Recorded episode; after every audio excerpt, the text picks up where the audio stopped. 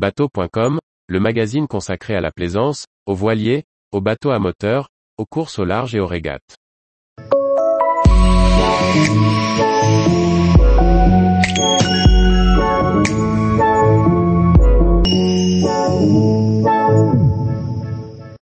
Bateau connecté, faut-il laisser Big Brother s'inviter à bord? Par Olivier Chauvin.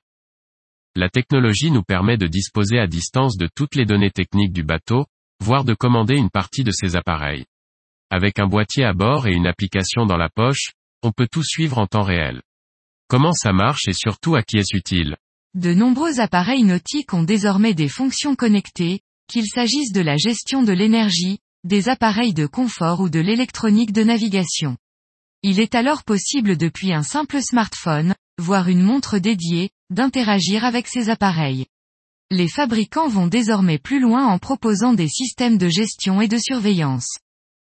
Ces systèmes se composent d'un boîtier qui collecte les informations et sur lequel se raccordent les capteurs nécessaires, présence d'eau, paramètres moteur et batterie, intrusion, détection de choc, de gîte. Une antenne GPS assure la localisation et une unité GPRS assure les échanges de données. Elle fonctionne en émission et en réception, c'est-à-dire qu'en plus de recevoir les données, il est possible de commander à distance la mise route d'un appareil, projecteur, pompe, caméra ou autre.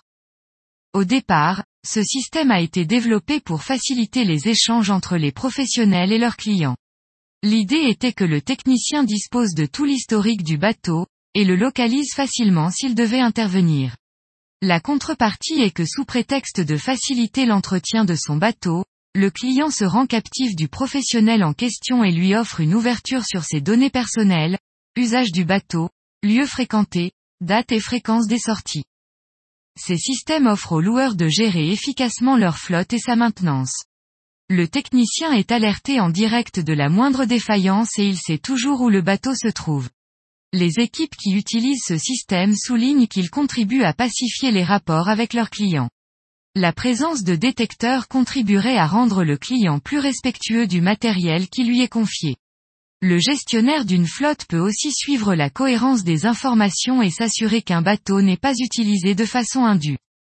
Un propriétaire qui réside loin sera sans doute rassuré de suivre à distance les paramètres de son bateau laissé à un ponton. Sur son écran, il pourra contrôler l'état de ses batteries, une éventuelle hausse de température ou la présence d'eau dans la cale, voire détecter une intrusion. L'historique du système peut être un facteur de cohésion entre des copropriétaires en cas d'usage partagé. Cela peut être un moyen d'affecter les frais de fonctionnement du bateau au prorata de l'usage réel de chacun. Pour profiter de cette technologie, il faut débourser environ 700 euros pour installer le boîtier et souscrire un abonnement mensuel à partir de 12 euros.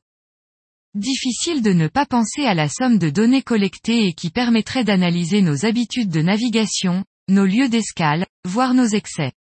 Mais pouvons-nous jouer la pudeur outragée, alors qu'avec nos smartphones et autres objets connectés, nous ouvrons quotidiennement des boulevards à des intrusions autrement invasives? Tous les jours, retrouvez l'actualité nautique sur le site bateau.com. Et n'oubliez pas de laisser 5 étoiles sur votre logiciel de podcast.